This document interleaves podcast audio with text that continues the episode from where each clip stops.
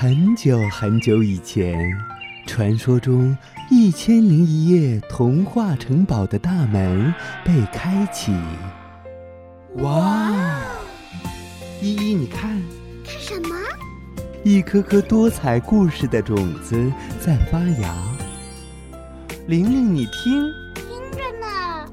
一个个小精灵们，是不是想要告诉我们些什么呢？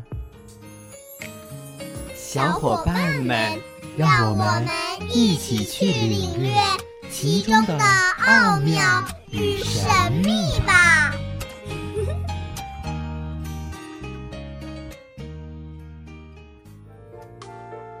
大家好，我是本期小主播甜甜。今天我给大家带来的故事是《小母鸡欢欢》。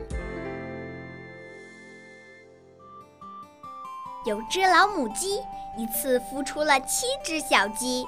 小母鸡欢欢是其中最调皮的。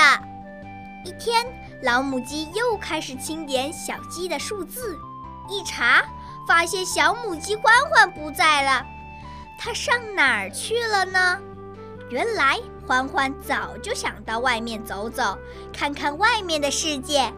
今天呀，他就是趁鸡妈妈不注意，悄悄地溜出来。欢欢走啊走啊，他发现了一只鼹鼠。欢欢说：“早上好，鼹鼠，你能陪我玩玩吗？”鼹鼠说：“对不起，小母鸡，我今天必须要挖一条新通道。”欢欢问：“那我能看看你怎样挖通道吗？”当然可以，不过你只能跟着我，千万别影响我工作。通道里黑乎乎的，什么也看不见。欢欢跟在鼹鼠后面，不小心撞到墙上，还摔倒了。欢欢疼得哭了。鼹鼠问：“你你怎么哭了？”欢欢说。对不起，我摔了一跤。不过我实在不愿待在这儿了，因为我什么也看不见。我想回去，你能送我吗？鼹鼠说：“这难道还需要送吗？你转身过去，自己就能走出去。”说完，鼹鼠继续工作，根本都不理欢欢了。欢欢只好自己向后转。然后摸着通道，慢慢地走了出来。啊，太阳已经挂在高高的树上，多温暖呀！欢欢说着，伸了一个懒腰。欢欢继续朝前走，不一会儿，他来到了一条小河边。他累了，渴了，准备到河边喝点水。站住，等一等！欢欢吓了一跳。回头一看，原来是鸭妈妈在叫他。鸭妈妈说：“回来，咱们排好队，一起到水里去。”欢欢只好走过去，一看，六只小鸭子整整齐齐站在鸭妈妈后面。鸭妈妈说：“快站好，先准备活动，然后再下水。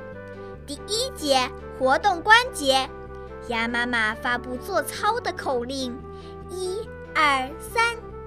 欢欢说：“对不起，鸭妈妈，我不是一只小鸭，我是一只小母鸡。”我的天哪，原来你是一只小母鸡！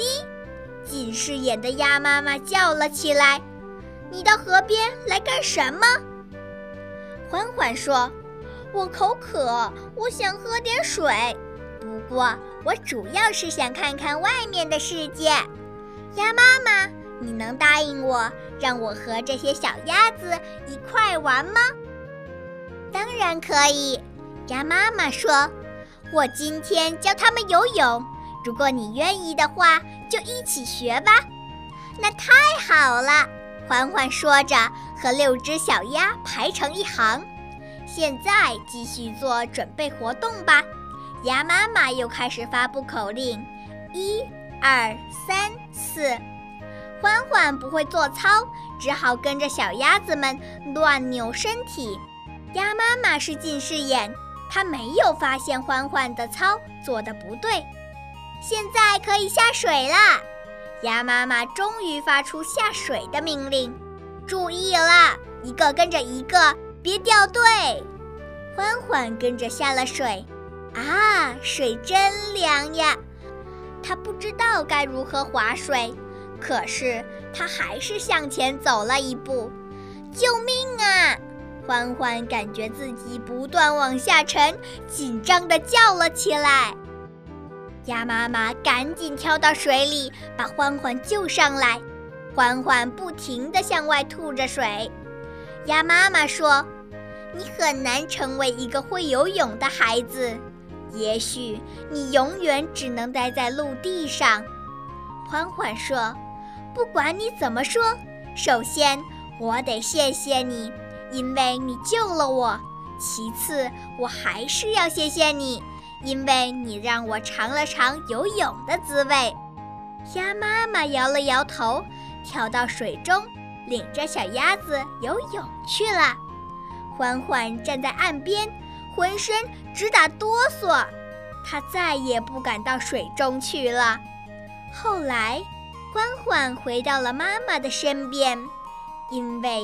世界虽然很大，但这才是他的家。